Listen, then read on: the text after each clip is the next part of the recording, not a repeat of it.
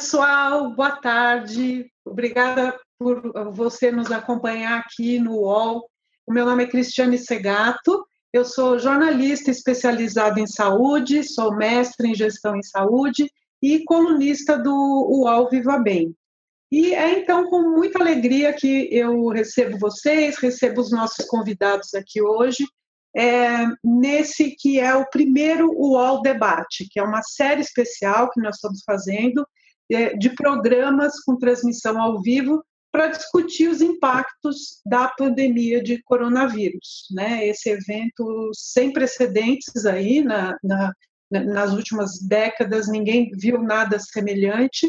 Eu acho que quem não viveu a gripe espanhola ou quem não viveu as consequências terríveis da Segunda Guerra Mundial não passou por nada semelhante ao que nós eh, estamos vivendo é, com relação ao impacto social e econômico dessa crise sanitária global, né? Então, nos, nas próximas semanas, é, o UOL vai fazer uma série de debates para discutir os impactos, então, é, dessa, dessa doença. E hoje o que nós vamos discutir aqui é como a classe médica está reagindo ao coronavírus, né? Esse evento é feito por é, videoconferência, então, em respeito às orientações das autoridades sanitárias, a exigência de distanciamento social, a equipe do UOL, é, grande parte dela, está trabalhando em home office, eu também, e é, estamos aqui com médicos que não podem parar, mas que é, estão oferecendo um pouco do tempo deles para que a gente possa fazer esses esclarecimentos, porque eu acho que esse é o papel do jornalismo, né, nesse momento é, de crise, o que a gente precisa é confiar nas evidências é, científicas e conversar, ter esses debates com pessoas que são qualificadas para debater essa situação.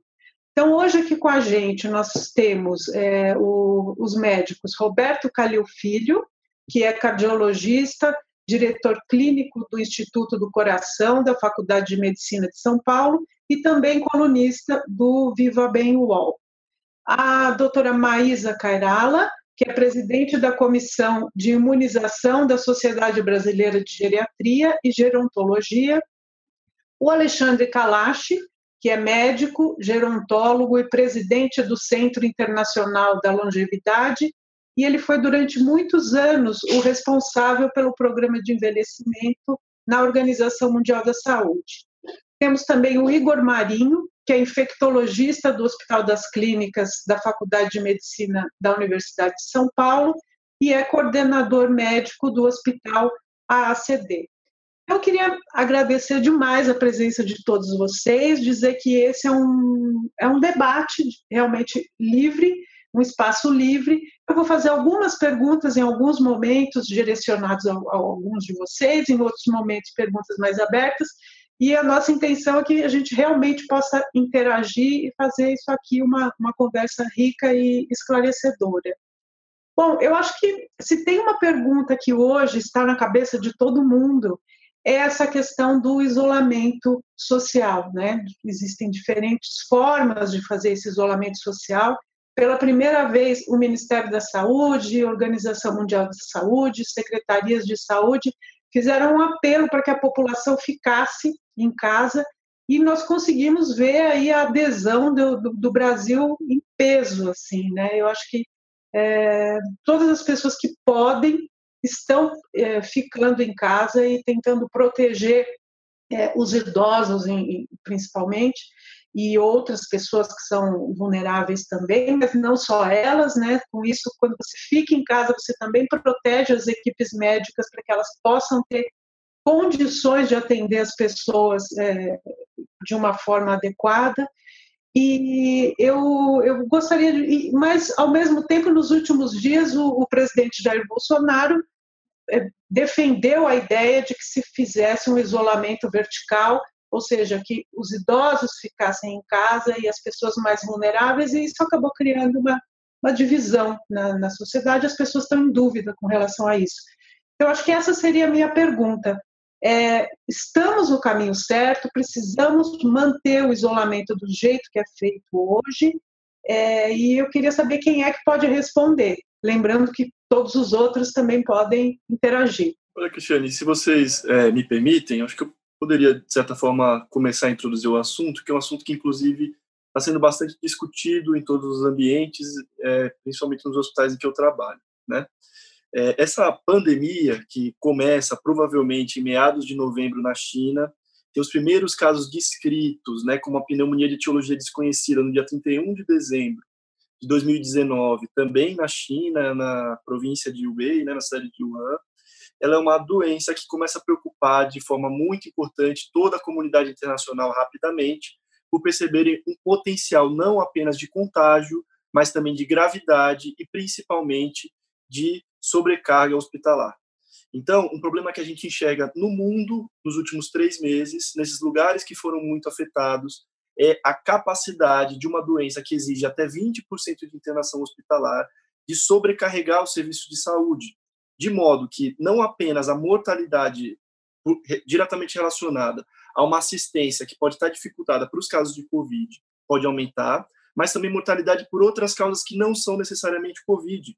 Então, aqui tem é, médicos, inclusive de outras especialidades, que podem é, contribuir a, a, a, explicar um pouco isso, mas, assim, a quantidade de, de mortalidade por outras causas pode continuar acontecendo no mundo, mas de uma forma até maior, porque os serviços hospitalares passam a ter um funcionamento prejudicado por essa característica epidemiológica da doença, ou seja, uma doença que pode afetar grandes populações e de uma forma muito rápida. É isso que a gente viu acontecer inicialmente na China. Depois, a gente tem um exemplo muito trágico na Itália, que continua sofrendo com os efeitos disso, é, e também outros países europeus. Então, quando a gente fala é, de França, de Espanha, a gente também tem curvas que são preocupantes. Né? É, o que mais preocupa, então, nesse início é a característica dessa doença. Como essa doença se apresenta, como essa doença pode ter uma capacidade de contágio muito grande e como ela pode exigir internação hospitalar. Veja bem, aqui eu não estou nem falando ainda de mortalidade da doença, que gira de 1 a 3%. Eu estou falando de quanto essa doença pode causar necessidade de suporte hospitalar, seja para assistência de oxigênio, seja para observação médica, seja às vezes até para um certo isolamento desse paciente você pode considerar como um contagiante na comunidade, ok?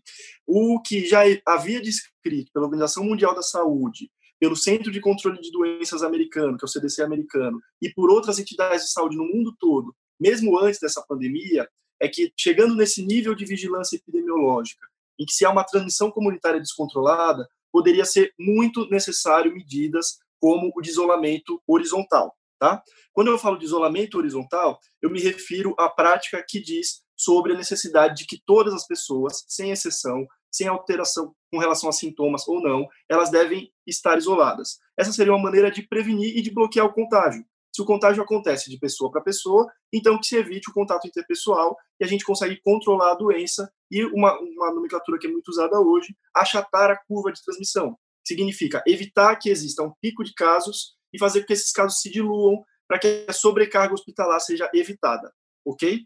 Bom, isso acontece, o mundo percebe nos últimos três meses o que ocorreu, e aí começam alguns especialistas, médicos e não médicos, a discutir sobre qual o efeito de uma pandemia, ou seja, uma doença que afeta o globo de, um modo geral, é, para a economia, para o comércio, para funcionamento de tudo, se você pede como médico, se as entidades médicas solicitam que tudo pare, né? Qual que é a grande preocupação? E aí, Cris, você falou muito bem. É, quando a gente teve outros momentos econômicos muito é, preocupantes, momentos que para a humanidade foram preocupantes, como, por exemplo, o crash da Bolsa de 29, quando a gente teve a Segunda e a Primeira Guerra Mundial, quando a gente teve eventos como esse, o que ocorre é que a economia, de algum modo, conseguiu continuar atuando. A gente sabe que durante uma guerra, a, o, tanto o fornecimento de material bélico, quanto de alimentação, quanto transporte, essas indústrias se tornam muito pujantes, porque é necessário o desenvolvimento desses tipos de fornecimento.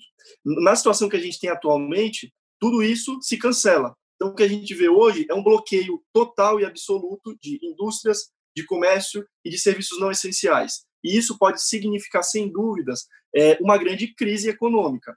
E aí esses é, intelectuais, esses pensadores médicos, não começam a orientar sobre a possibilidade, principalmente pela característica epidemiológica dessa doença, de se isolar verticalmente, de um modo mais cirúrgico, específico, pacientes que teoricamente não teriam um risco tão grande, nem de transmitir e nem de ser grupos que poderiam evoluir para internação ao óbito.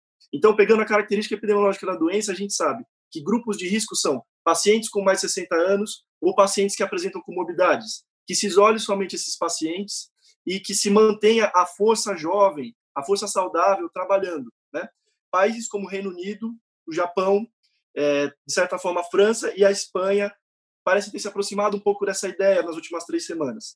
O que a gente observou e observa agora é que, por exemplo, o, a Inglaterra, eu acho que é o exemplo mais simbólico, nos últimos quatro dias olhou para trás, percebeu suas curvas epidemiológicas e viu que poderia estar tá indo é, de uma forma que não estava sendo satisfatória para o que estava acontecendo. A mortalidade continuava muito alta, o contágio continuava muito alto, mesmo com esse isolamento recomendado, principalmente para certos grupos ou certos é, setores do trabalho, né? É, e aí eles percebem que isso talvez não pudesse funcionar. Fica aberta a discussão. Quer dizer, seria a melhor estratégia ou não? Do ponto de vista de saúde, é, ainda se acredita que o isolamento horizontal seria a melhor estratégia. Isso pensando em Organização Mundial de Saúde, isso pensando em órgãos é, como, por exemplo, a Sociedade Brasileira de Infectologia. Isso é o que a gente ainda está sendo guiado. Mas é lógico que a discussão está aberta, inclusive para novas alternativas, considerando que dia após dia a gente conhece melhor a doença e as suas características. Mas, enfim, conhecendo, é, com base no conhecimento que temos hoje, seria o momento do Brasil rever essa, essa, essa orientação de isolamento horizontal ou ainda não? Ainda é muito cedo? Vamos manter todo mundo em casa, já que não é fácil é, ter a adesão que o Brasil vem tendo, né? Perfeito, perfeito Cris. Qual, qual, seria o caminho? Talvez a, a Maísa também pudesse contribuir, porque acho que a Maísa também fala sobre isso. Cris, é, a... só, eu só queria... Pois não, pois não, Igor. Não, é, pode falar, mas depois eu... Não, não, por favor. Tá, então a minha, a minha opinião pessoal, é, da minha observação, eu atuo diretamente na área de assistência, é, e nos últimos dois meses a gente praticamente só está estudando esse tipo de doença. A minha opinião pessoal é que esse tipo de prática em um país como o Brasil muito dificilmente pode dar certo. Tá? Não estou dizendo que o nosso país é pior do que os outros, mas eu digo sim que a gente tem algumas características que nos prejudicam. E aí eu vou pontuá-las. Nesse momento, a gente tem uma dificuldade muito grande em testes diagnósticos. Então, todos esses lugares conseguiram, de certa forma, por exemplo, o Japão, é, a Holanda também é um país que também tem políticas mais frouxas com relação ao isolamento.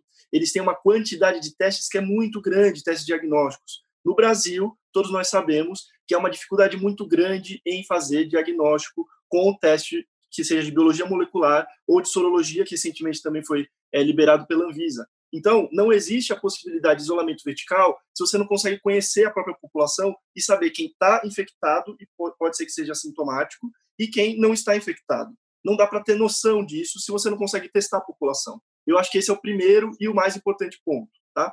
Depois disso, eu queria mencionar outras características também. A nossa infraestrutura. Né? Então, enquanto país, o Brasil é um país que não tem a mesma infraestrutura desenvolvimentista que você vai ter na Europa ou no Japão, por exemplo. Tá?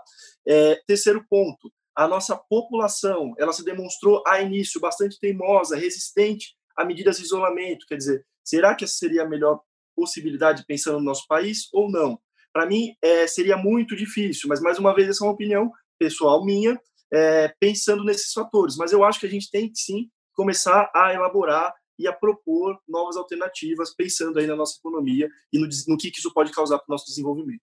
Cris, a visão da nossa sociedade, da Sociedade Brasileira de Diretriz de Gerontologia, é que sim, o isolamento deve ser mantido por hora, de forma horizontal, pensando inclusive na nossa população, que é a população mais acometida. Né? É, concordo eh, totalmente com o que o Igor disse. É claro que tem que se pesar o, o valor econômico de tudo isso. Isso é uma preocupação, a gente não pode parar o mundo, é, mas a gente tem visto, eu acabei de ver agora a posição do pessoal do Ministério da Saúde realmente reconhecendo o êxito em alguns locais, como na cidade de São Paulo. Parar a cidade de São Paulo, como está sendo feito aqui, realmente é um grande mérito. É muito difícil, como o Igor disse agora, a gente mudar a cultura, mas abrandar as rédeas nesse momento. A impressão, e aí também eu torno uma opção, opinião pessoal, é de que possivelmente isso não, não acarretará um sucesso maior. Singapura e alguns outros locais, como o retrocesso agora dos países, das cidades do norte da Itália, reconhecendo o erro do não isolamento, eu acho que é a maior medida de que a gente deve sim continuar no isolamento, pelo menos por hora. Veja, o que a gente fala agora, por muitas vezes a gente falou alguma coisa que à tarde não valeu. é, é realmente é, é, vultuosa a mudança, mas nesse momento é a minha opinião. Certo. É, digamos que a gente não, tive, não tive, digamos que as regras mudassem e a gente passasse a adotar esse é, é, isolamento vertical e, e, a velocidade das, das infecções aumentasse, ou seja, a gente deixasse de achatar a curva, a curva fosse um pouco mais vertical, é, e, e, todo mundo se infectasse ao mesmo tempo e começasse a, a, demandar serviços de saúde ao mesmo tempo. O que, que aconteceria com o serviço de saúde? Nós teríamos um colapso? Certamente, certamente. Não há outra possibilidade, né? Lembrando que isso não é uma doença sozinha. A gente tem um número enorme de pessoas que não estão sendo operadas por oncologia, como no ICESP, aqui em São Paulo, porque parou o tratamento. Várias cirurgias em grandes hospitais foram bloqueadas que não foram emergenciais, mas mesmo aquelas mais graves, sim, tiveram a preferência para que segure. Né? O Dr. Calil está aqui, ele pode falar do grande hospital que a gente atua, uh, mas é, certamente não haveria possibilidade. Lembrando que os idosos também, né, nessa época do inverno, eles internam mais, tem a influenza, tem a dengue, ou seja, tem várias outras situações que não pararam por causa do coronavírus. Certo. Uhum. Doutor Carlinho, aproveitando então a, a sua presença, é, gostaria que o senhor falasse um pouco é, sobre a forma como essa, é, essa pandemia vem afetando os serviços de saúde que o senhor conhece diretamente, onde o senhor atua. Então, é, como é que o INCOR, como é que o Hospital das Clínicas vem se preparando para enfrentar essa, essa pandemia e, e, qual seria o limite de atendimento, né? Porque eu acho que por mais é, por mais é, planos de contingência que seja possível traçar, por mais é, é formas de tentar é, receber o maior número de pacientes, há um limite, né? Qual, qual seria o limite dessa Bom, é, é um sistema, o sistema de UTIs, por exemplo, porque a mortalidade está muito ligada também a suporte médico, os pacientes mais graves. Né? O que aconteceu na Alemanha, ou mesmo nos Estados Unidos, uma mortalidade mais baixa pelo suporte que eles têm de UTI. Nós temos um bom suporte de UTI, mas é tudo, não é infinito. Infinito.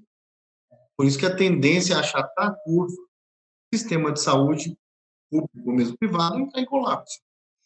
No Hospital das Clínicas, é, é, obviamente, o que, que, se, o que se propôs? O Instituto Central do Hospital das Clínicas ele tem mais ou menos 900 leitos. Então, que os outros institutos, como o INCOR, onde eu presido, é, o Instituto de Ortopedia, o Instituto de Psiquiatria, recebessem pacientes do Instituto Central, para que aqueles 900 leitos fossem especificamente para tratar uh, uh, coronavírus, com pessoas também especializadas nisso em centenas de leitos de UTIs, né, com pessoal preparado. Então, essa é a maneira que se achou mais eficaz no complexo Hospital das Clínicas de, uh, de atender esses pacientes. Porque não é só coronavírus, como falamos, tem as chamadas síndromes gripais, né? Então, tem o HN1, tem, e aí junta tudo numa, numa, numa população só, e os pacientes mais graves, eles precisam de um suporte de UTI, com intubação, com oxigenação, quer dizer, em maior ou menor grau. precisa uma medicina de mais tecnologia. Então, quer dizer, estamos nos preparando, né, ou já nos preparamos, para receber. Agora, claro que isso é finito. Nós não temos uh, uh, leitos disponíveis uh, para toda a população se acontecer uma explosão de pacientes graves, como já foi falado. Agora, o sistema público, pelo menos aonde ali eu participo diretamente, e mesmo que vejo o país inteiro está se preparando para receber, sim, os casos mais graves. O problema é reduzir a letalidade. E, além das medidas de contenção, como falamos, isolamento, uh, a testagem em massa, que, que, que não, ainda não conseguimos fazer aqui, os Estados Unidos, por exemplo, aumentou muito a incidência do coronavírus. Não é porque explodiu nos Estados Unidos, porque eles estão testando todo mundo. Né? E a mortalidade cai. 1,5% dos últimos dados da mortalidade americana. A Alemanha, a mortalidade pequena relacionado muito a, a suporte médico para os pacientes mais necessitados. Isso que se espera, está se tentando a, a, duas vias, achatamento da curva, para não ter uma explosão de pacientes graves, e o setor público, e tanto o privado, se preparando para receber os pacientes mais graves. Uhum. É, doutor, aproveitando que a sua especialidade é a cardiologia, quando a gente olha os números, quando a gente olha os óbitos, é, fica claro que há uma concentração de óbitos em pacientes cardiopatas, né? pessoas que já têm é, fatores de risco, hipertensão, diabetes, pessoas que têm já problemas é, relacionados ao, ao, coração, ao sistema circulatório. E queria que o senhor falasse um pouco disso, né, dessa relação entre esses fatores de risco e, e, e essa doença. Essa é uma população de mais alto risco mesmo, né? 60 anos de idade, com problema cardíaco. É, os pacientes com insuficiência cardíaca ou, ou, com problemas de já tiveram infarto, os hipertensos, os diabéticos, há uma incidência maior de letalidade nesta população. Né? Então, essa população tem que se prevenir muito mais. Sem falar agressão direta se tem no coração. Existe a miocardite, que é uma inflamação do músculo do coração, e com alta taxa de letalidade. Acontece em qualquer virose, mas há também, obviamente, o coronavírus. Os primeiros estudos na China, em Wuhan, por exemplo, populações pequenas, 150 casos aí, é, grande parte dessa população teve acompanhamento, acometimento respiratório, respiratório cardíaco e cardíaco. Né? Então, tem agressão também ao nível do músculo do coração, que chama miocárdio. Sem falar que essa população das chamadas doenças cardiovasculares é uma população, sim, que tem que se cuidar mais, tem que se prevenir mais, tem que se isolar mais, pelo risco uh, mais alto da, de letalidade dessa população. Isso independentemente da idade, né? Quer dizer, se a pessoa tem esses fatores de risco, mesmo que ela não seja idosa, ela. Sim. Por exemplo, não é só no caso do coronavírus. Uma pessoa com insuficiência cardíaca, o músculo do coração é mais fraco, ele está insuficiente. Então, a pessoa tem insuficiência cardíaca, por exemplo. Qualquer infecção, o prognóstico é, dessa pessoa vai ser pior. No caso do coronavírus, se você tem uma pessoa está com o músculo do coração afetado por qualquer razão, e ele infecta pelo vírus, a letalidade nessa população vai ser maior. Certo. E a questão dos ventiladores, né? Que é muito difícil conseguir suprir todos os serviços com os ventiladores necessários de acordo com a previsão que está sendo feita.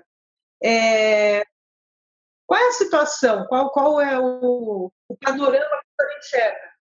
Mas por isso que, na verdade, se pretende um achatamento dessa curva. Porque se há uma explosão de pacientes com insuficiência respiratória, e não só do coronavírus, porque nessa época tem as outras, o HN1, por exemplo, junta tudo. Né? Você não vai ter respirador para a população doente toda. Né? Então, isso não vai ser bom. Não tem, como falei, é finito o número de UTIs, de leitos de UTI e UTI com respiradores. É um problema. Tá.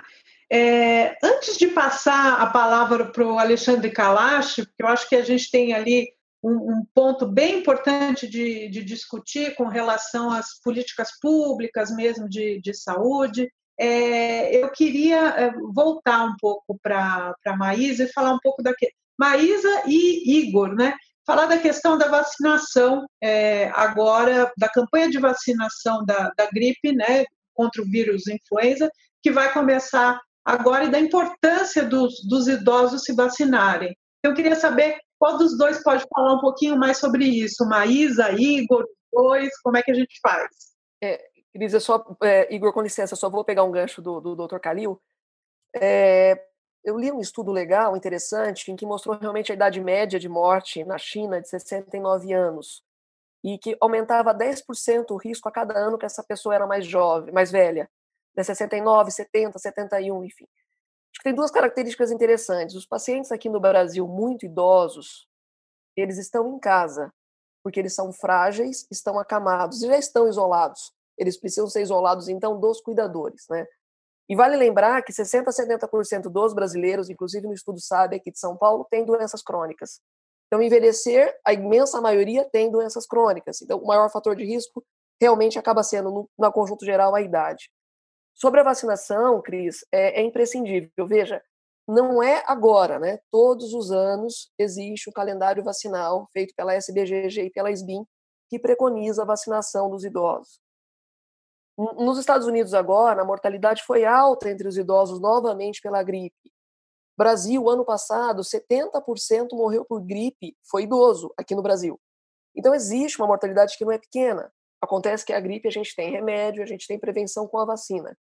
Né? Como Helena Sato disse, hoje a nossa vacina é ficar em casa, é o isolamento, não tem outra vacina melhor. Mas um idoso, um idoso septagenário, octogenário que esteja infectado pelo influenza, a chance dele precisar um sistema de saúde é imensa. Né? É, é, via de regra, ele consegue instabilizar as outras doenças que ele tem, como diabetes, doenças cardíacas, doenças pulmonares, fazendo com que ele exija mais o sistema de saúde que hoje está saturado por causa do coronavírus. Além disso, um paciente que tenha ah, uma infecção, por exemplo, pelo influenza, ele fica mais debilitado e mais sujeito, então, a estar mais, mais imunossuprimido e ter mais, maior chance de ter uma outra infecção, como pelo coronavírus, e não só pelo coronavírus, mas uma bactéria, por exemplo. E, por fim, um paciente que está infectado, ele transmite mais, porque ele espirra, porque ele tosse, porque ele tem é, a, facilidade maior de ter nas mãos a contaminação se ele estiver portador, por exemplo, do coronavírus. Então, eu não sei da opinião do Igor, por favor, mas é imprescindível que a população se vacine com calma. Não deve aglomerar, se deve pegar informações, vacinar-se em casa, mas é necessário a vacinação. Já, já, aproveitar um pouquinho, Igor, antes da sua fala, é, essa é uma dúvida que muitos idosos têm, mas escuta, eu vou sair de casa, vou pegar fila para tomar vacina no, no posto de saúde, será que eu não vou é, ficar em aglomeração, enfim.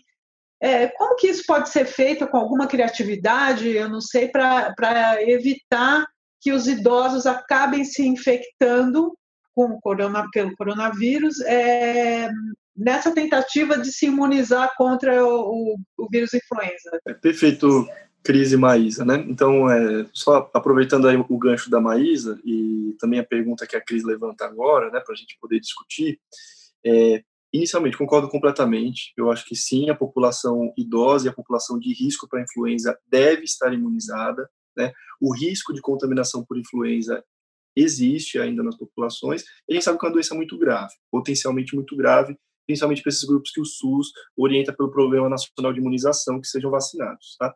Com relação a estratégias, mais uma vez, é, a gente tem aí um evento acontecendo de uma forma sem precedentes e que o sistema de saúde, de logística em saúde, precisa se reprogramar para que a gente tenha novas estratégias, novas possibilidades, que obviamente precisam ser discutidas, mas de repente podem ser boas ideias. Alguns lugares do país já adotaram, por exemplo, o esquema de drive-thru para vacinação.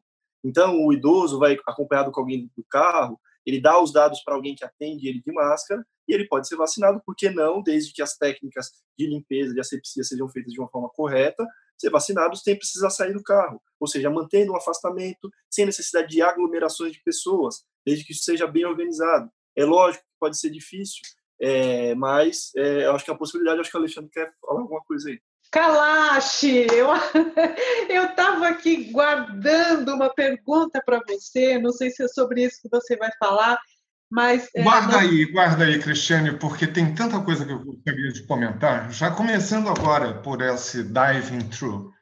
Diving para quem? Num país que você não tem carroça, não tem mula, é para classe média. Vai lá bonitinho, vai comprar um hambúrguer, aproveita e toma Aqui no Rio de Janeiro, a gente está vendo milhares de pessoas idosas que foram se aglomerar, se expor ao risco, numa hora em que deveriam estar em casa. Será que essa campanha não foi precipitada?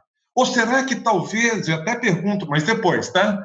Igor e Maísa, depois vocês comentam, será que não deveria ter começado com os profissionais da saúde para que eles se protegessem, não viesse a ter gripes, depois pensar em tirar esse grupo de alto risco? Eu estou falando aqui, Cristiane, Sim, eu sou médico, saúde pública, dirigi o departamento de, envelhecimento e saúde da OMS por 13 anos, minha vida acadêmica em Oxford, Inglaterra, esquece tudo isso. Eu estou aqui porque eu tenho 74 anos. E ninguém está perguntando a voz do idoso. Nada para nós sem nós. Eu estou aqui como ativista, como representante da sociedade civil que está calada e que não está sendo perguntada. Se diz, com frequência, é que nós somos, é para proteger os velhinhos, não é para proteger os velhinhos. É para proteger o sistema nosso de saúde, que é entrou em colapso, que nos últimos três anos teve gastos fantásticos nos seus orçamentos, que os gastos sociais estão congelados, e que agora vão mostrar suas fraquezas, como dos Estados Unidos, o país mais rico do mundo, que tem 19% do seu PIB usado em saúde de uma forma totalmente ineficaz, porque são incapazes de ter um sistema de cobertura universal. Que nós eu até vou dizer, nós tínhamos, nós estávamos chegando lá e, de repente, nos últimos anos, está sendo sucateado, está sendo desmantelado. E agora que a gente precisa, vêm e dizem: ah, não, mas o SUS vai no posto de saúde. Que posto de saúde para te vacinar se vocês fecharam os postos de saúde aqui na Rocinha? Na semana de carnaval, na calada da noite, para não ter repercussão, demitiram 2.200 trabalhadores de saúde em nível de atenção primária, agora a gente vai pegar, pagar o pato. Não estamos nós velhinhos, não, nós estamos falando numa sociedade muito hedonista, com muito, mas imenso idadismo, um preconceito imenso de declaração em cima de declaração de autoridades, começando pelo presidente, que acha que tudo bem, eles são já são velhinhos. É um gerontricídio. Se a gente seguir essa proposta do senhor presidente, isso equivale a um gerontricídio. Nós vimos já autoridades como o prefeito de Milão fazendo seu meia-culpa. Nós erramos. Mas eles erraram porque estava no começo. A gente não aproveita e não ouve sequer a experiência de onde não deu certo. Então, claro, na minha opinião, e representando aqui a sociedade civil, já que o Conselho Nacional de Direitos Idosos deveria estar falando isso e não eu só, foi dissolvido no dia 27 de junho por decreto presidencial, uma intervenção está lá no Ministério de Direitos da Família, de não sei o quê, e são incapazes de articular uma resposta. Nós vamos gritar, sim, da mesma forma como nós gritamos quando era jovens, quando éramos jovens, contra a ditadura, a gente vai gritar sim porque os nossos direitos estão sendo infringidos, mas lembrando aqui muito bem, não é só para nos proteger, não. É para proteger a sociedade brasileira que pode entrar em total colapso com esse sistema de saúde tão precário, porque até o dos Estados Unidos, hoje, o epicentro de tudo que está acontecendo, está entrando em colapso com pela falta de um sistema de saúde adequado e pela inequidade na distribuição de seus recursos de saúde.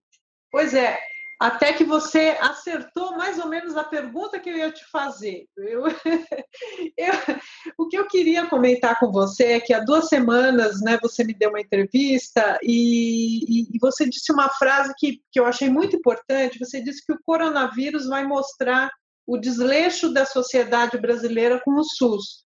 E eu acho que, de fato, é isso que a gente está vendo. Quer dizer, essa doença, esse, essa pandemia, ela veio para mostrar para a sociedade a relevância do, do, SUS e o nosso imobilismo mesmo, é, é, é, na falta de defesa de um sistema é, público de saúde eficaz. Né? Então, era esse o gancho que eu queria te dar você já engatou, então continua mais um pouco. Então, deixa eu só falar uma coisa, porque eu acho que num debate todo mundo deve falar pouco, mas é importante aqui só lembrar uma coisa. 83% dos idosos do Brasil dependem única e exclusivamente do SUS. Os 17% outros estão cada vez mais com serviços também precários e que vão também entrar em colapso, porque não é só o sistema público. Mas vamos nos ater a esses 83% que não vão tomar vacina no diving through, porque não, não tem essa hipótese de chamar um Uber que se, sequer tem um carro particular para fazer isso. Então, nós estamos, ao mesmo tempo, mostrando as fraquezas do nosso sistema de saúde, a falta de políticas orquestradas e bem pensadas para saber até quando se vai dar uma vacina contra a gripe, com as melhores das intenções, já deve ter um monte de velho aí. Aqui no Rio de Janeiro, com certeza, aglomerações na porta desses postos de saúde que estão precarizados. Então, é mal pensado, é uma falta de articulação, e aí é a combinação de um sistema de saúde pública precarizado e, ao mesmo tempo, um desleixo com as políticas que me afetam, porque eu sou, sim, um idoso de 74 anos, a minha mãe tem 102, nasceu, olha só, no ano que começou a gripe espanhola. Então, é, realmente é, é, é, muito interessante essa sua, essa sua avaliação. E outra coisa, você estava na Europa né, há, há duas semanas e estava em Portugal e até com medo de não conseguir embarcar de volta para o Brasil. E, e, qual era a situação que você via lá? Quais, qual o paralelo que você pode é, traçar entre a situação da Europa e, e, o que nós estamos vendo aqui no Brasil e o que pode vir a acontecer nas próximas semanas, né? Porque a gente, na verdade, nem começou, né? A coisa é que nem começou ainda. Tomado de surpresa por completo. Eu fui lá para abrir uma conferência internacional, que na verdade era na Espanha, mas ia passar por uma série de reuniões primeiro em Lisboa. Cheguei, tudo legal, estava tava normal, no dia 11 de março. No dia seguinte, aliás, à noite eu já comecei, as autoridades, e a coisa começou, e no dia seguinte, a minha preocupação foi ir para o aeroporto antecipar, enfim, conseguir, tudo que eu tinha foi cancelado e eu consegui antecipar, coisa que nem todos os brasileiros ainda tem gente retida lá. Desde então, eu estou numa quarentena aqui de trabalhar 16, 18 horas por dia, porque o meu papel é como ativista de sociedade civil eu não quero falar de aspectos técnicos, eu quero realmente defender esses interesses. Mas eu vi isso em Portugal acontecendo. Uma disciplina muito grande. De imediato, a população percebeu, foi para casa, quarentena, as ruas completamente vazias. Eu estava num hotel super central, junto ao Chiado, ida e vinda ao aeroporto três vezes, tudo vazio. Disciplina, por quê, Cristiano? E a gente chegou, eu estou aqui falando diante de onde eu moro, da praia de Copacabana, está vazia, há uma semana que está vazia. Mas quando a gente começa com as autoridades dando orientações que chocam-se uma com a outra, e quando a gente vê um presidente da República usando o dinheiro público para orquestrar uma campanha de a economia não pode parar, a economia de Milão também não pode parar, e o preço que foi pago é imenso e ainda vai se repercutir por muito tempo. Portugal deu uma lição, e outros países da Europa também. Eu estou constantemente, como presidente da Aliança Global de Centros Internacionais da Longevidade, recebendo o tempo todo informações de primeira mão desses centros todos. Podcasts do UOL estão disponíveis em todas as plataformas. Você pode ver a lista desses programas em uol.com.br/podcasts. Recebe salário, faz transferência, pagamento, recarga de celular e até empréstimo, tudo sem taxa. PagBank, a sua conta grátis do PagSeguro. Baixe já o app e abra sua conta em 3 minutos. Bom, eu queria voltar na, na conversa com Alexandre Kalash e falar ali de um ponto que acabou ficando pendurado, é, que é a questão que é a questão dos, do coronavírus nas comunidades, né? Por enquanto a gente está vendo é, os primeiros casos eles eles estão atingindo basicamente classe média alta, as pessoas que viajaram para o exterior. Mas é, o, que, o que vai ser, qual a previsão, o que vai ser dessa, dessa epidemia no Brasil a hora que ela atingir as, as camadas mais, mais menos privilegiadas aqui da, do Brasil.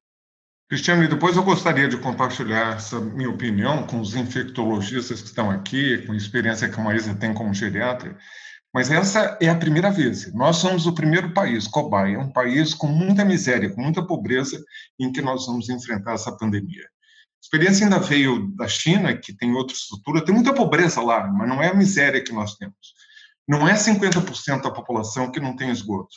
Não é 33% da população, 33 milhões da população que não tem abastecimento d'água. Lavem as mãos. Mas, meu senhor, não tem água. Mãe, lava a mão, viu? Mas não tem sabão, não consigo, eu só compro uma barra por semana. É para a família inteira. Nós temos a questão, se tiver com resfriado, vai para um quarto isolado. Mas aqui todo mundo mora junto, tá num cômodo só. Nós temos um, um barril de pólvora que eu não sei te responder o que vai acontecer. Eu só posso te responder que quando você combina isso, essa desigualdade social, quando você combina isso com o SUS precarizado, com centros de saúde, de medicina de família que foram fechados, você pode ter realmente um colapso imenso. E, ao mesmo tempo, com orientações que estão vindo desbaratadas, onde não há uma liderança, uma governança que possa dizer de forma muito clara, inequívoca, para a população. Então, você vai jogando um contra o outro. Pode sim ser até uma comoção social e não apenas sanitária.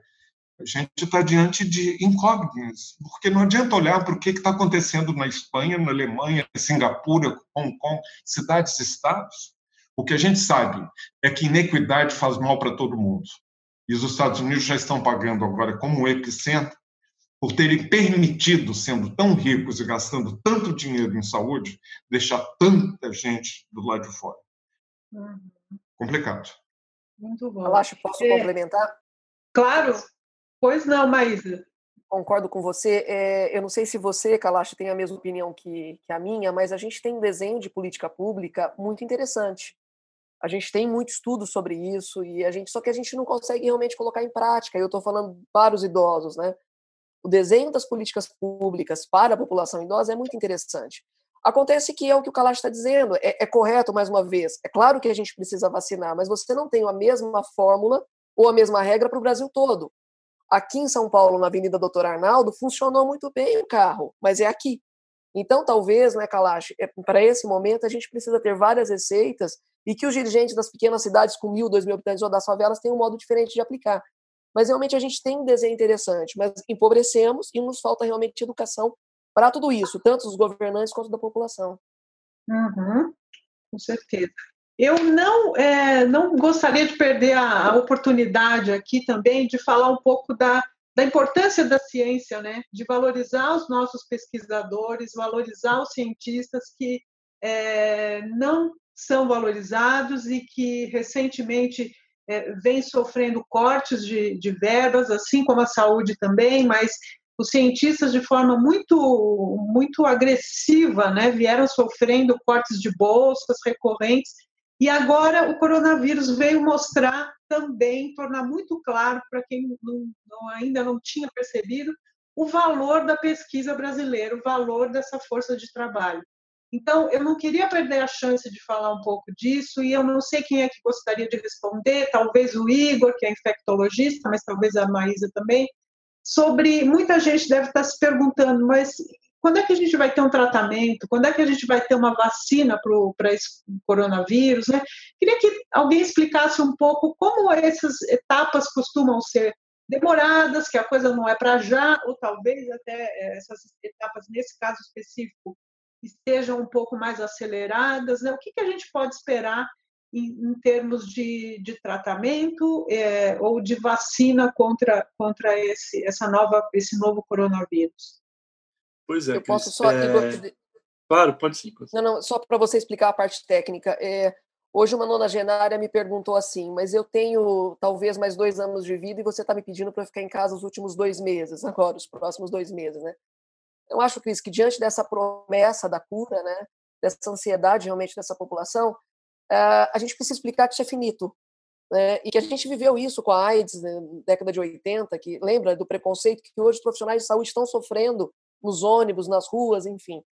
Uh, e que isso é finito e vai passar. E claro que a vacina chega, ela deve chegar em um a dois anos, né? Inclusive, 2002 teve coronavírus, não é, Igor? É, no mundo a gente só não fez a vacina, mas ele está aqui, vai chegar a cura e vai chegar a cura do remédio. Então é um momento de calma para que a gente consiga transpor isso, Igor, por favor. Pois é. Então, aproveitando a explicação muito boa da, da doutora Maísa, também é, do doutor Kalash, acho que explicações com pontos de vista muito bons e muito bem embasadas, né? É, Cris, quando a gente fala em tratamento, em cura, em vacina, né, que é uma coisa que também agora está sendo muito, muito falado, a gente recupera esse pensamento sobre quem é responsável por isso, né? E eu acho que essa é uma, como você mesmo mencionou, é um dos grandes ganhos, se é que a gente pode dizer que haverá, né, com essa grande epidemia que a gente está tendo nesse momento. Realmente, eu acho que esse é um momento não só das autoridades públicas, mas a sociedade como um todo olhar e perceber que soluções para problemas sociais, soluções para problemas de saúde, soluções para problemas econômicos, eles não são milagrosos. Eles demoram algum tempo, eles precisam de profissionais não só que não só têm um preparo técnico, mas também têm uma estrutura adequada e isso é o que a gente percebeu uma deterioração no país desde que eu me conheço por gente. Né? Desde que eu me conheço por gente, as, as universidades federais estão sempre tendo dificuldades com relação a verbas, as universidades públicas, as escolas públicas né, de ensino médio, de ensino fundamental, a gente não precisa nem mencionar. É, o nível técnico é, de alguém que é cientista no Brasil, por mais que seja muito alto, a retribuição que esse profissional vai ter geralmente não é compatível com o nível de trabalho e de conhecimento que esse profissional precisa ter. E aí agora essa é a hora que a sociedade precisa parar, olhar e perceber. Não se cria uma vacina em quatro meses, não se cria um tratamento em dois meses, não se arranja a resolução para um grande problema desse, uma grande ideia que surge do dia para a noite. Tudo isso precisa ser testado, precisa haver uma estrutura, e o Brasil, com certeza, peca muito e é muito deficiente nessa estrutura que é necessária. Então, acho que esse é o momento da gente olhar e valorizar a ciência, que vai continuar trabalhando como continua trabalhando nos últimos anos, apesar das várias formas de agressão que sofreu, né, seja pelo, pela nova forma de pensar do novo governo, ou seja por uma estrutura e uma forma que o, o Brasil tem levado esse tipo de atividade nos últimos anos, né, é, ou nas últimas décadas, talvez. Eu acho que o Cadeu deve ter coisas importantes para dizer sobre isso, com a experiência dele de pesquisador e diretor do, do, do INCOM. Perfeito. Então, só para terminar, eu acho que esse é o momento da gente observar e valorizar a ciência e perceber que a resposta está aí, tá? Está na valorização da ciência. Sem dúvida, Alexandre. Sem dúvida. Por exemplo, no INCOR, eu estou no INCOR há 35 anos já, ou sei lá, quase 40 anos, 35. O INCOR sempre é, pôs à frente a pesquisa.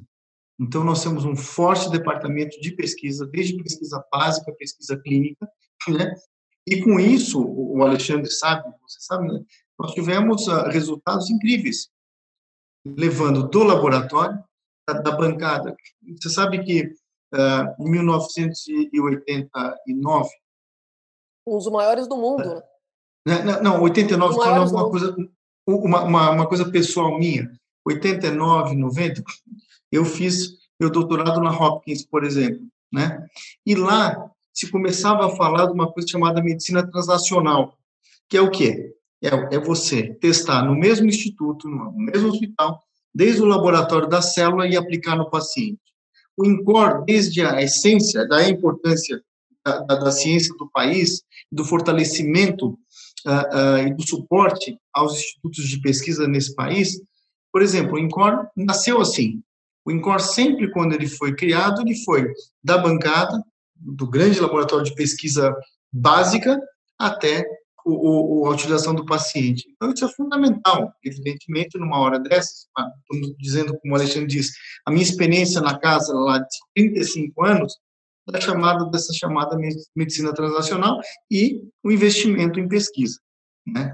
Claro que, do ponto de vista nosso, é um projeto cardiovascular, mas não faz mal, quer dizer, isso você expandindo para as outras especialidades é, é fundamental né? para enfrentar ou ajudar a enfrentar uma crise como nós estamos, né? É isso que você queria, Alexandre? Exatamente, Calil. Desculpa. É exatamente isso, Calil. Não se investe da noite para o dia. Você tem 35 anos para poder ter ajudado a criar um centro de excelência. Mas o que é que nós estamos vendo nos últimos dois anos? As bolsas da CAPES, as bolsas da FAPESP, da FAPERJ, todas sendo cortadas, as verbas para a ciência, porque basicamente nós estamos vivendo numa um governo que não obedece nem cultura nem respeita a ciência. Mas o que, que aconteceu? Nós, em tempo recorde, conseguimos decifrar o DNA do coronavírus que está aqui, porque bolsista das, da CAPES que já tinham parado de receber, foram pro bono, de graça, trabalhar 48 horas sem parar, com um espírito de solidariedade pública que não lhe demonstraram quando cortaram as suas bolsas. Como é que a gente pode pensar que esse país vai ter futuro com ciência se trata assim, apesar desses jovens terem saído de casa, indo lá e trabalhar em tempo recorde? Outro aspecto de ciência. Nós estamos aí com um governo que, de repente, compra 3 milhões 400 mil unidades do que seja. Qual é a evidência que a gente tem em cima disso? Como é que a gente vai propor que, de repente, a gente vai sair tratando? Não, é para os casos muito graves. Ou seja, demonstra falência e aquela expectativa sempre que tem ressonância populista de uma bala mágica, que a gente vai curar dando tiro em cima de um vírus, meio às cegas, sem saber se realmente o que está sendo proposto tem uma base científica ou não. São várias as dimensões, nós precisamos aproveitar essa oportunidade para pesquisar sobre todos os aspectos. Nós já estamos com dados aqui, que acabam de sair, mostrando que a violência doméstica está aumentando. É claro, vai aumentar, porque são moradias super precárias, de repente você confina todo mundo. Olha aí a oportunidade de você fazer as pesquisas para acompanhar como a nossa sociedade está fragmentada, partida. E como que isso pode ser aproveitado por um governante populista? Eu não queria perder a chance também de falar da vida real dos profissionais de saúde que estão lá na linha de frente, né? Porque nós aqui temos o privilégio de trabalhar em casa, muitos de nós pôde se adaptar, mas tem gente, tem os profissionais de saúde, os técnicos, os enfermeiros, os médicos, enfim, que já têm uma vida su super... 15 médicos de Milão morreram e muitos mais enfermeiros que tinham contato direto. É um preço alto. Exatamente, se infectam e, e, aí as equipes ficam ainda mais reduzidas. Eu queria que, que vocês contassem para a gente é, da vida real, quem é que tá, tá, tem mais contato com UTIs, quem está vendo é, os hospitais, a vida como ela é nesses hospitais, né? O que, o que, que vem acontecendo? Bom, eu trabalho no Hospital Sírio-Libanês, como vocês sabem, dirijo a cardiologia, e nós temos a, a intensificando, evidentemente, o trabalho de UTIs para receber os pacientes com, com coronavírus, do ponto de vista do hospital privado, que é o Hospital Libanês, tentando proteger ao máximo os funcionários, né, sempre pensando na paramentação, luva, máscara, toda aquela uh, limpeza das antes de entrar no quarto de um paciente uh, com coronavírus, né? E, e, eu acompanhei vários casos aqui, tenho acompanhado vários casos, desde mais graves, intubados, até pacientes é, no, no quarto. Agora, quando você vai para o setor público, já é uma dificuldade você, você cuidar dessas pessoas da saúde. E, digo, do médico, o médico, a enfermeira, o técnico, a, todos, inclusive, incluindo também o pessoal da limpeza, a gente se esquece, né? Nós esquecemos que tão importante quanto o médico é o pessoal é, da limpeza, da desinfecção dos apartamentos, dos quartos, dos materiais. Um resumo, agora, quando você vai para um, setor público, né, você tem mais dificuldade ainda, né, e você tem primeiro que proteger é, os profissionais da saúde, para poder cuidar dos, dos pacientes. Então, é, no Incor, no Hospital das Clínicas, nós começamos esse alerta faz tempo, o comitê de crise, acho que foi criado no Hospital das Clínicas, se não me engano, já em janeiro, né? E, e né, mas acho que desde janeiro já existe esse comitê já, já preocupado com essa com, com esse coronavírus, né? E, e mais a preocupação com o pessoal da saúde. Vai ter baixas, não tem jeito, né? Orientação, proteção, a turma mais jovem na linha de frente, né? Ah, que é a população de menos risco, né? Os médicos mais jovens, mas é uma preocupação, porque você vai ter baixa e já está tendo baixas uma atrás da outra. Uhum. E com relação aos pacientes de coronavírus, no, no, no setor público, na rede pública, é, ainda não começaram a chegar esses casos, a maior parte dos casos ainda está no setor privado. Não, já estão chegando, mas já estão chegando. Mas a vantagem, quer dizer, o que é que é vantagem? Começamos no Brasil tratando pacientes de classe alta e média alta, não é isso? Então, nós aprendemos um pouco, essa é a minha visão particular, aprendemos um pouco como, como esse vírus se comporta nos pacientes mais graves. Né? Isso é um aprendizado dia a dia. Agora, está chegando no, no, no, setor público e vai chegar nos próximos 15 dias, aí vai ser o pico. Empregada da minha mãe, Calil, falou, pois é, acusam sempre os pobres de trazer doenças, né? Dessa vez foram os ricos que trouxeram é. doença e nós é que vão pagar o pato. Exatamente, sempre é culpa do pobre que a doença, isso, não, não, essa foi culpa do rico. Né, Alexandre? Então vamos falar da consequência dessa doença no, na, na, rede pública, né? Quem mais gostaria de, de contribuir? Quem mais sabe do que está acontecendo uh, nas UTIs? Enfim, é, é, Enfim, quem mais pode contribuir com isso? Eu posso contribuir também, Cris, é, principalmente porque eu acho que eu me enquadro um pouco nessa categoria do médico jovem que está no front aí de batalha, né, nos hospitais que eu trabalho, tanto hospitais públicos quanto hospitais privados, né, incluindo aí o Hospital das Clínicas, como alguns de vocês devem ter ouvido falar, vai virar, né, virou, na verdade, hoje a grande referência do Estado para casos de Covid. O hospital tem uma meta de que o Instituto Central, né, com mais de 900 leitos, todos esses leitos sejam direcionados apenas para assistência desse tipo de caso. Né? É, a Cris tinha feito uma, uma questão muito interessante, não só sobre é, quanto o Covid pode afetar o sistema e a logística do sistema de saúde, Cris, mas também como que isso afeta a classe médica em si. Né? É, então, do ponto de vista do sistema, a gente sabe e já discutiu um pouco sobre isso. Existe a sobrecarga, sim, do sistema, quando a gente fala em sistema público de saúde, essa sobrecarga é com certeza muito mais percebida. É o sofrimento e as consequências que podem é, acarretar um tipo de crise como a atual são sem dúvidas muito maiores, né? Inclusive o Hospital das Clínicas nesse momento conta com apoio também da sociedade civil em campanhas de doação que estão sendo organizadas à parte da organização mesmo do hospital, para tentar doar verbas, doar materiais, insumos que possam ser necessários, tá?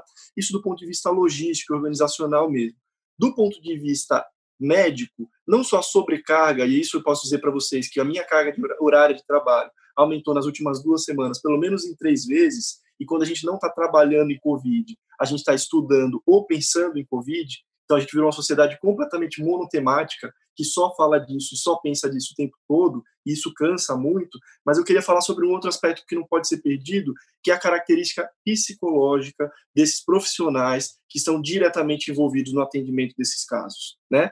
Então, o que a gente pode perceber é que, não só por excesso de trabalho, mas também por um estresse que pode ser ocasionado pelo ser caracterizado pelo profissional que vai trabalhar sem saber se está se colocando em risco, ou colocando em risco um familiar que vive com ele dentro de casa, é, ou colocando em risco uma comunidade é, que ele acaba é, dando junto todo o tempo como profissional de saúde ou como um familiar, como um amigo, como um colega.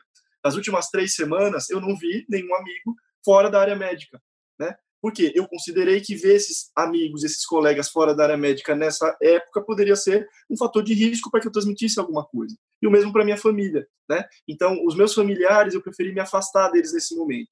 Então perceba que é um momento de um profissional de saúde que vai viver essa sobrecarga dentro do hospital todo o tempo e às vezes não vai ter um apoio psicológico, familiar, fora do ambiente de trabalho, que ele prefere se afastar dessa estrutura que ele teria de apoio. Então eu acho que é outra coisa que precisa ser pensada sobre como vai ser caracterizado e como vai ser fornecido, não só essa parte psicológica, não só essa parte do trabalho, mas a alimentação, o sono e tudo que envolve esse profissional de saúde. E aí, mais uma vez, como o doutor Calil contou muito bem, não é só o médico, tá? É o técnico de enfermagem, é o técnico da coleta, é o profissional que está envolvido na limpeza, que sabe menos da, do que a gente sabe, às vezes, o que é a doença, como transmite, qual a potencial gravidade, mas que está tão exposto ou até mais do que a gente. Ah, Cris, então Cris, só um minutinho.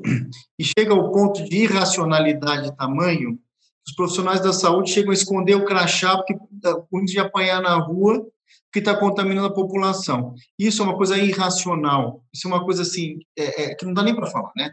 Mas é outro problema, Calil. E aqui nós estamos diante de uma população que tem um nível educacional baixo.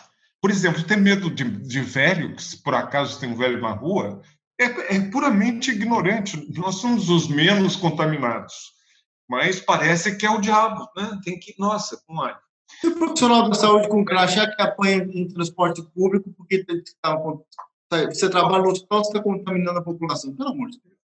Mas o que eu queria dizer aqui, Cristiane, que eu acho que é importante sobre esse depoimento do Igor. Igor, e não, falando com você, olhando você nos olhos, um jovem, eu quero dizer que a sociedade brasileira está começando também a aplaudir, a agradecer. Nós estamos vendo manifestações disso em grandes cidades, de ir para as varandas, para as janelas, nas favelas, batendo palma. Batendo palma e agradecendo como a gente viu. Esse reconhecimento tem que ser dado. No entanto, eu acabo de ver, eu estou falando com vocês e está clicando aqui na minha telinha as últimas uh, notícias e o presidente Bolsonaro acaba de questionar os números, está dizendo que isso é um fraude, que ele questiona o número de mortes, que isso está sendo feito para o uso político. Então, em vez de agradecer, em vez de trazer a nação brasileira, a sociedade junto, Ele joga uma coisa com outra, porque nessa mensagem está escrito, Igor, que ele duvida das suas palavras, que ele duvida, Calil, da sua experiência no, no UTI, que dirá valorizar a rede pública de saúde. Tem várias mensagens que estão escondidas por detrás disso. O reconhecimento até pode vir da sociedade, mas o reconhecimento das autoridades que deveriam estar liderando, pelo contrário, eles dizem vocês estão mentindo, vocês estão fazendo fraude, que é para poder ter uso político disso. Eu queria aproveitar que o Igor, o Igor começou a, a, a, contar, a fazer um depoimento ali um pouco mais pessoal, mas eu queria que ele falasse um pouco mais é, é, da experiência dele pessoal nesse combate é, ao coronavírus, nessa crise que a gente está vivendo. Igor, você pode contar, compartilhar um pouco com a gente como é que é a sua experiência? Está dormindo menos? É, é, o que, que você vê no, no seu sistema, no, no, na instituição onde você trabalha, enfim, você está muito próximo, você está na linha de frente ou não? O que, que você faz? Assim, me, me conta um pouco mais do seu dia, do seu, da sua experiência com essa, com essa doença. Sim, sem dúvida. É, Cris, eu tenho atualmente três hospitais que eu trabalho é, a maior parte do tempo, né? É lógico, sou um médico jovem, às vezes a gente acaba fazendo um plantão ou outro em algum outro lugar, mas os três principais hospitais que eu trabalho hoje é o meu primeiro emprego, que é o Hospital das Clínicas da Faculdade de Medicina da USP, né? Eu sou, eu fiz infectologia, fui aluno da faculdade, fiz é, residência em infectologia lá, e atualmente a minha atuação lá era basicamente como o que a gente chama de médico preceptor da graduação, né? O preceptor da graduação é um médico que faz uma ponte entre é, os assistentes e os alunos da faculdade, né? Seja dando aula, seja ajudando a organizar os estágios. É, Atualmente, também, principalmente por causa da crise do Covid, é, eu tenho dado alguns plantões dentro do Hospital das Clínicas, porque foi solicitado uma carga adicional, e além disso, também estou inscrito para a UTI, é, para a tentativa aí da, da UTI, que também foi uma solicitação de possibilidade de vagas adicionais por necessidade mesmo de mão de obra. Então, atuava já na assistência, mas principalmente ligado aos alunos da faculdade, ajudando eles no atendimento de pacientes no ambulatório ou na enfermaria de infectologia, e atualmente também estou desenvolvendo um papel de um plantonista extra, de alguém que ganhou uma carga horária adicional, estava de plantão quarta-feira, vou estar amanhã também, para tentar ajudar nessa situação, é, mesmo com parecer, às vezes, da infectologia, que é necessário, para ajudar essa mão de obra que está ali sendo deslocada para ajudar. Na ACD, eu trabalho como coordenador médico, né? Então, lá eu ajudo a desenvolver protocolos é, tanto de tratamento, protocolos de gestão hospitalar, a coordenar a equipe de clínica médica, de UTI, as avaliações da infectologia, e lá também o trabalho tem sido redobrado. Né? A ACD é um hospital é, em São Paulo que basicamente atua com cirurgias eletivas, que são cirurgias que não têm um caráter de urgência, mas nesse momento o hospital tem uma preocupação muito grande, principalmente pelo público, que é um público de grande parte de crianças e também é um público de grande parte de indivíduos que têm paralisia cerebral ou algum tipo de déficit do desenvolvimento. Então, existe uma preocupação é, dentro do hospital sobre o que, que esse tipo de doença poderia causar nesse tipo de comunidade. Você já teve contato com paciente de coronavírus nesses últimos, últimos pois, tempos? Pois é, Cris. Isso eu acho muito engraçado, porque eu acho que está impregnado na população de que a doença não chegou no sistema público. Cris, na última semana, nas últimas duas semanas, na verdade, eu acho que eu vi pelo menos 20 a 30 casos. Não que a, a, necessariamente eu atendi esses casos, mas eu sabia que eles estavam no hospital, por exemplo. Eu tive um colega que atendeu e me contou sobre o caso me passando plantão, ou coisas desse, desse gênero, né? Inclusive alguns casos que evoluíram para óbito.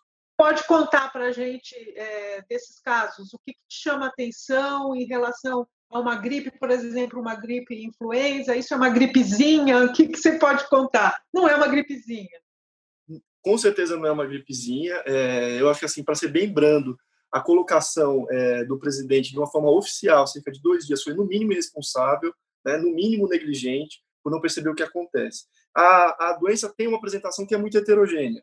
Então, eu conheço indivíduos que são positivos e que eram, de certa forma, assintomáticos. Tá? Esses indivíduos, na sua maioria, são jovens e apresentaram algum pequeno sintoma, aproveitaram a possibilidade de fazer um teste, testaram, eram positivos, foram afastados. Conheço tá? Mas eu tenho visto também, e aí para contrariar uma ideia que tem impregnada aí na população, indivíduos na faixa etária dos 20 aos 30 e dos 30 aos 40, que inclusive estavam entubados, por exemplo, né? Que estavam graves, necessitando de dispositivos para respirar, de dispositivos para se manter vivo Então, é, existem esses pacientes graves, existe um nível de gravidade na doença, os hospitais públicos, inclusive, estão sofrendo já com uma sobrecarga essa semana, tá? Então, não dá para dizer que isso é uma coisa que está afetando só o sistema particular de saúde, né? Ou a saúde suplementar. Isso está afetando, sim, a saúde como um todo do país já, nesse momento.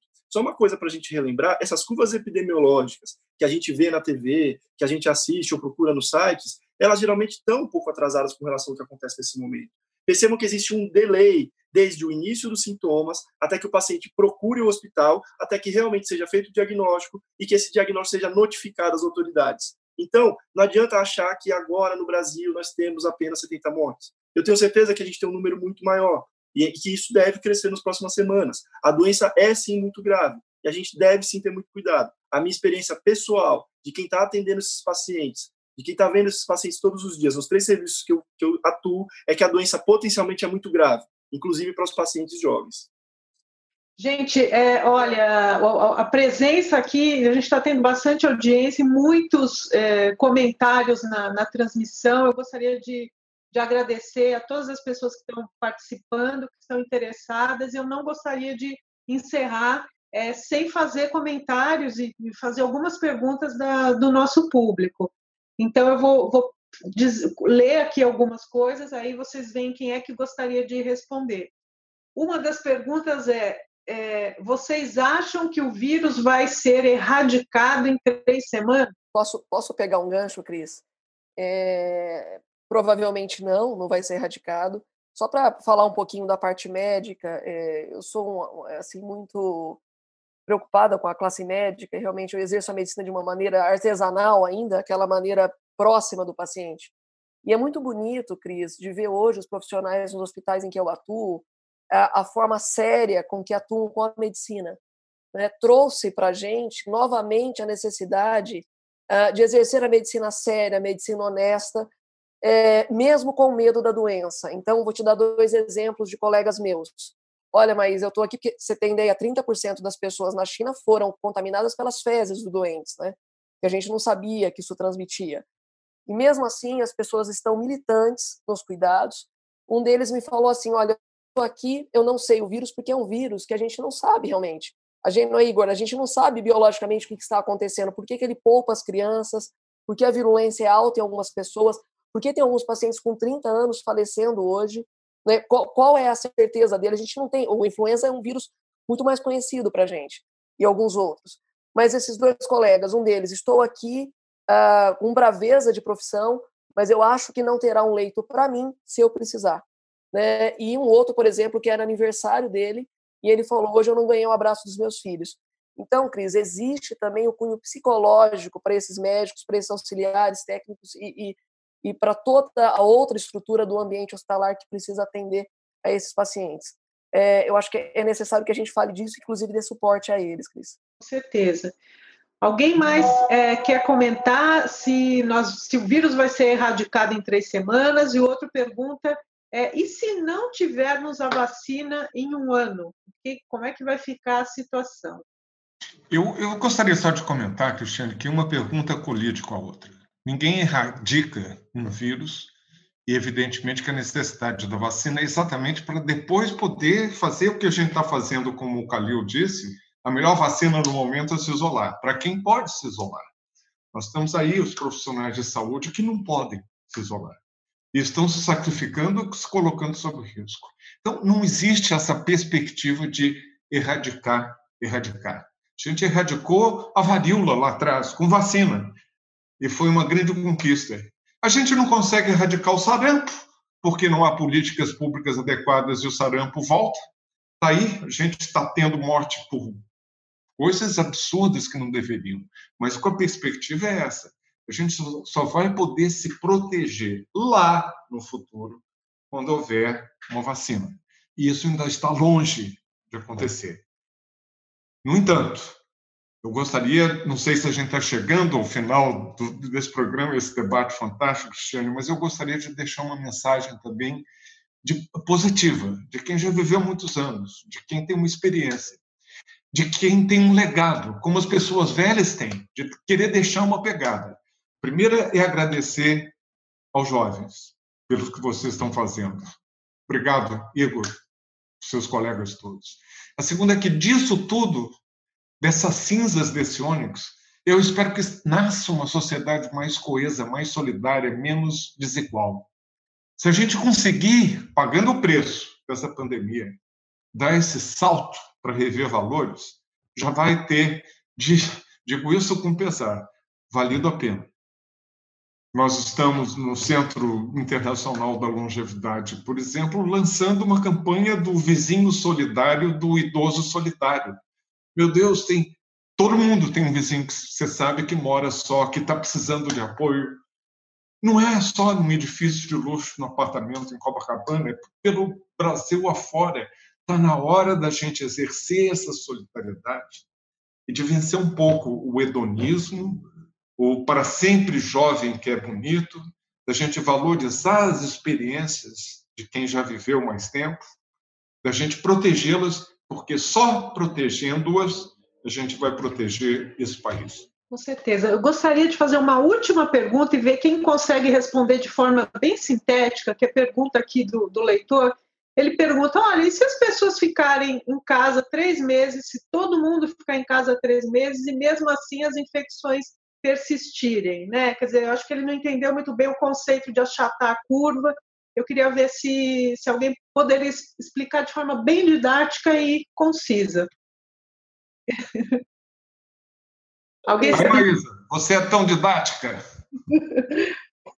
É, não, assim, é, é como eu disse, né? A gente está aprendendo com tudo isso. Mas, por exemplo, na China achataram a curva e agora estão abrandando os cuidados. E exatamente esse tempo de três meses.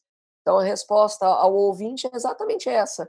E que a gente precisa, porque não tem outro caminho, Cris. Aqui é dicotômico, né? Ou a gente faz isso, ou a gente vai ser muito penalizado. É preciso tentar o caminho do isolamento para que a gente consiga um sucesso nos próximos meses. Quer dizer, as infecções, as pessoas vão continuar, a se infectar, mas é, não, não, não vai acontecer que todas não vão se infectar ao mesmo tempo. Isso que é a ideia de achatar a curva, né? Exatamente. Você tem um sistema de saúde que consegue suprir essas necessidades. E, e o Kalash falou muito bem, mas as pessoas também precisam pensar na sua higiene pessoal. É claro que precisa ter água, precisa ter sabão, mas é necessário que a gente pense nisso. Né? Enquanto isso, a gente vai descobrir melhor sobre essa doença. Certo. Gente, olha, eu fiquei muito feliz é, com a participação de vocês, muito feliz com, com o rico debate que, que surgiu aqui. É uma pena a gente ter que, ter que encerrar, foi muito bom. Eu queria encerrar deixando também o meu agradecimento é, a todos os profissionais de saúde, e não só os médicos, enfermeiros, técnicos, mas como bem lembrou o Calil, as pessoas é, da cozinha, da limpeza, todos os colaboradores, as pessoas que fazem o sistema de saúde, os gestores, as pessoas que fazem o sistema de saúde acontecer, é, e não só eles, mas todas as outras pessoas que estão nesse momento trabalhando para que esse isolamento possa acontecer e para que uh, os danos desse, dessa, desse, dessa epidemia possam ser reduzidos. É uma tentativa que uh, o Brasil está fazendo, as autoridades vêm fazendo. Mas, enfim, agradecer a todo mundo que cuida aí de abastecimento, eh, de segurança, de, enfim, de transportes, todas as pessoas que estão trabalhando para que a gente é, possa ficar em casa, para que uma boa parte da sociedade possa ficar resguardada é, para tentar minimizar o, o risco dessa, dessa pandemia. E lembrar também que nas próximas semanas é, esse tema vai voltar a ser discutido, não do aspecto é, da medicina, mas do, do aspecto da economia, das transformações na sociedade, enfim, o coronavírus, essa pandemia deve trazer várias consequências e elas vão continuar a ser debatidas aqui com outros mediadores, outros jornalistas, outros convidados nas próximas semanas. Então, muito obrigada pela presença de todos. Muito obrigada pela audiência e fique com a gente aí nos próximos.